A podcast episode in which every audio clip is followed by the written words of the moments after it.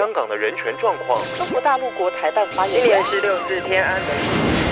从新闻看见真实的中国，欢迎收听《中国这一刻》。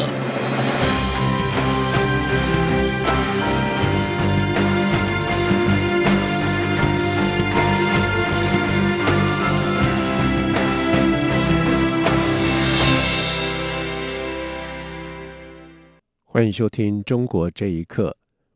美国国务卿布林肯出席联邦众议院外委会阿富汗撤军听证会的时候重申，美国将继续履行对台承诺一事。外交部发言人欧江安在今回应指出，对美国政府重申对台坚定支持表达由衷的感谢。我国政府将会坚定不移提升自我防卫能力，以捍卫台湾人民的生命财产以及自由民主生活方式。记者王兆坤的报道。美国国务卿布林肯于美东时间十三号以视讯方式出席听证会时，被问到美国自阿富汗撤军对台湾等伙伴的影响，布林肯回应：美国将依据《台湾关系法》履行对台湾承诺。外交部发言人欧江安表示，拜登政府自上任以来，已多次强调对台湾的支持坚若磐石，美方并以实际行动持续力挺台湾。他说：“我国政府，我们也会坚定的不移来继续提升自我防卫的能力，并且捍卫台湾人民的生命财产的安全，还有更重要的是我们的自由民主的生活的方式。同时，我们也会透过来深化跟台湾跟美国双方以及跟与区域国家的合作，来维护台湾海峡的和平，并且共同为印太地区长远的稳定。”跟繁荣来做出贡献。此外，媒体有关驻美代表处更名以及台美进行特殊管道会谈等报道内容，吴江安再次表示对此没有评论。但我国政府将持续以务实态度，并秉持互信、互惠及互利原则，与美方保持密切沟通，一步一脚印，稳健深化台美双方在各领域的合作伙伴关系。中央广播电台记者王兆坤台北采访报道。立陶宛因与台湾发展关系遭到中国多方的施压，继美国国务卿亲电声援立陶宛外长之后，白宫国安顾问苏利文在十三号也致电立国总理西莫尼特，在立陶宛遭到北京胁迫之际，表达美方强力支持。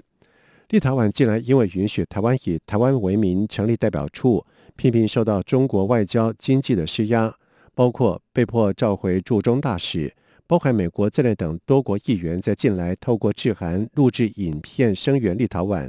美国官员也多次的致电立国，对口表达支持，且层级越来越高。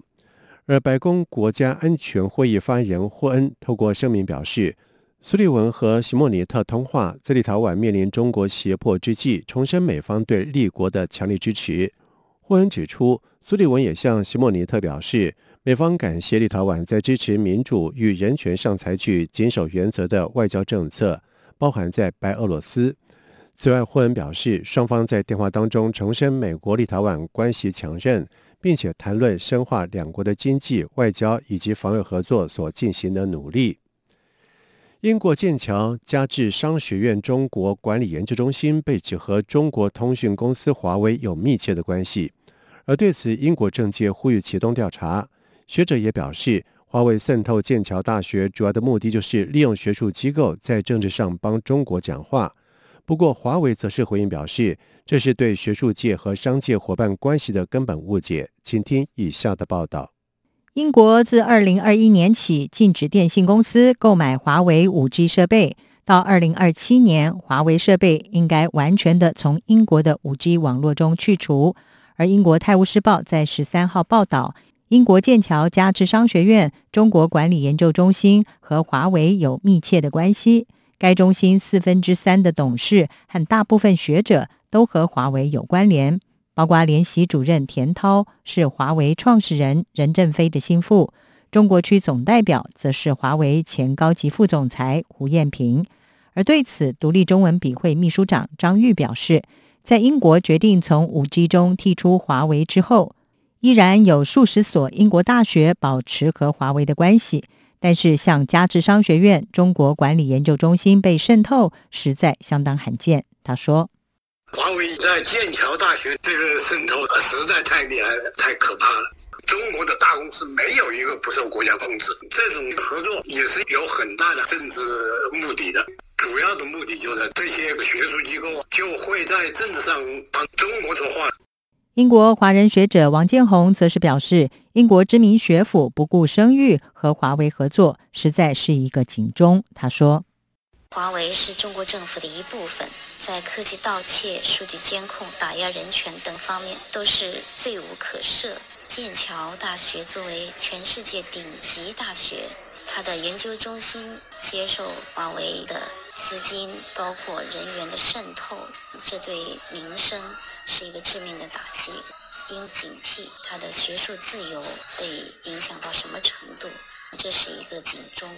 此外，英国保守党前领袖史密斯已经呼吁英国政府应该紧急对英国的机构和公司对中国的依赖进行调查。而针对相关的报道，加智商学院中国管理研究中心除了否认之外，也立即的将胡艳平的简介从官方网站上删除。同时，华为公司也发表声明回应，指出：“我们对与英国大学的关系感到非常自豪。任何关于不当行为的暗示都是荒谬的，表明对全球学术界和商界伙伴关系存在根本的误解。”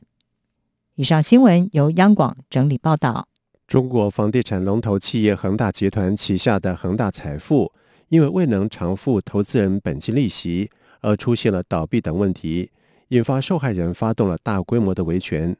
学者表示，恒大集团以及中国政府的处理方式，在第一时间想的不是向公众提供真相进行解释，却是让这些客户晋升。而这种做法确实让人觉得匪夷所思。请听以下的报道。深陷债务危机的大型地产商中国恒大十三号发表声明，否认公司破产重组的传言，表示虽遇到前所未有的困难，但仍全力复工。不过，受害投资人并不买单。根据路透社报道，约有上百名不满的投资者挤在恒大深圳总部的大厅维权，要求偿还贷款和兑付金融产品。对此，金融学者司令在接受自由亚洲电台访问时指出，恒大出现资金缺口，大到用各种种办法都难以填补，以致造成兑付能力出现问题后，恒大集团以及中国政府的处理方式，不是向公众提供真相进行解释，而是让客户晋升。这种做法让人匪夷所思。他说：“让他这些客户呢晋升，啊，那么这是呢，呃，好像中国。”处理很多的系统性金融问题，包括金融暴雷、资金链断裂，还有呃集团高管跑路这一系列的这种呃经济震荡的事件当中一贯的处理办法。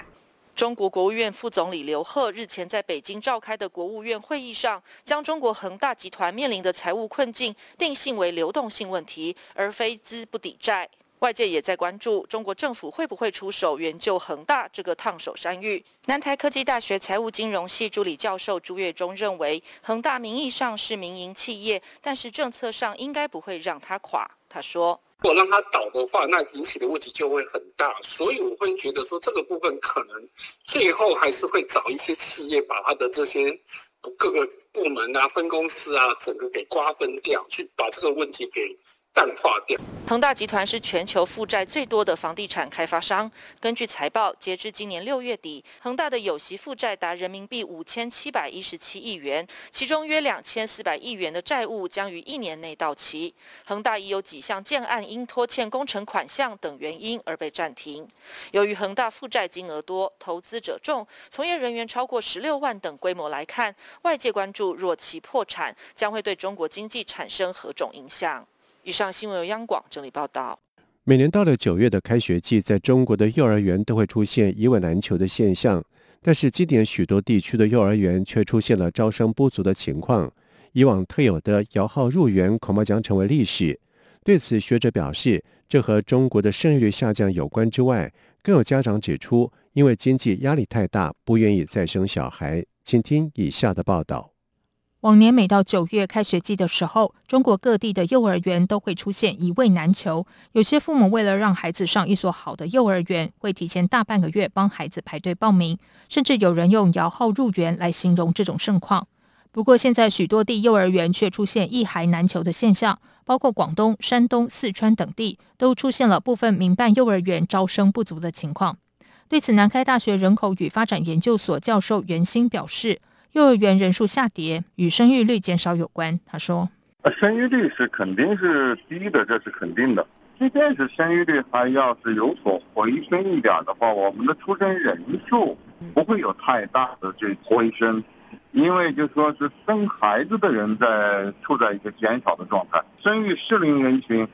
在不断的减少。”特别是二十到三十四岁的妇女人数在减少，哎，所以呢，在这样一个情况之下呢，它即便是生育率保持不变，它出生的人数也在减少。你提的这个问题呢，它主要是和生出生人数有关。另外，经济压力也是让许多家庭不愿生小孩的原因之一。住在河南省郑州市的家长陈露，已经有一个十五岁大的女儿，十三年前因为吃了三鹿毒奶粉患有后遗症，她至今没有考虑再生小孩。除了经济压力太大之外，也没有多余的精力去照顾另外一个孩子。她说：“经济压力太大，一是经济上不允许，二是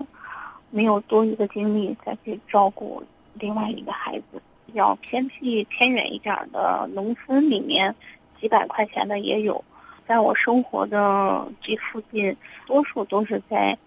一千五左右。像我们生活的城市，呃，人均的。”工资并不是很高，大多数也就是三千多块钱，低一点的也就是两千多块钱，三千多。你想想还要负担，一般你要是生二孩了，负担大老大，如果再负担老二的托费、托儿所的费用，在家里面生活费。当前中国经济成长放缓，一九九零年代以后出生者对未来的收入成长并不看好。但他们小时候的生活条件相对优越，由奢入俭难，加上房价、物价居高不下，生活开支远高于上一代人。随着这代人成为中国的生育主力，中国的生育率可能更不乐观。央广新闻整理报道。根据路透社的报道指出，美国总统拜登在下个礼拜将主办和澳洲、印度以及日本领袖首度面对面的四方安全对话高峰会，而这四国一直在寻求加强合作。以反制中国的日益独断。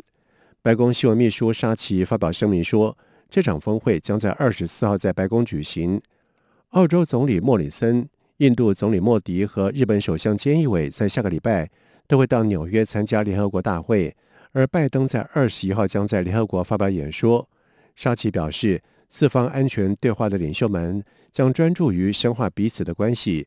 并且推动像是对抗 COVID-19、处理气候危机。在新兴技术与网络空间上合作，以及促进自由开放的印太地区等领域上的务实合作，在国内推动大规模基础建设支出的拜登，在三月曾经表示，他已经向英国首相强生建议，民主国家应该提出一项基础建设计划，来抗衡中国的一带一路倡议。而一名美国的高层官员表示，基础建设将是这次四方安全对话峰会一系列讨论议题之一。英国金融时报首席外交事务专栏作家拉奇曼表示：“历史经验显示，融合个人崇拜以及共产党集权专政的统治，往往导致贫穷跟暴力。曾有效推动中国政经发展的中国模式和习近平模式大不相同。习近平正在危害中国。”拉奇曼在十三号刊出的《习近平个人崇拜危害中国》一文当中指出，中国目前由党国领导的。对国家主席习近平的个人崇拜，令人想起历史上对毛泽东、史达林等独裁者的崇拜。拉奇曼并且写道，在习近平时代，中国共产党再度拥抱个人崇拜。二零一七年将习近平思想纳入宪法，二零一八年废除国家主席任期限制。而目前中共加紧强化习近平崇拜，似乎是为明年的全国代表大会铺陈。习近平将透过大会这个橡皮图章。确保自己可永远的掌权。以上，中国这一刻，谢谢收听，这里是中央广播电台台湾之音。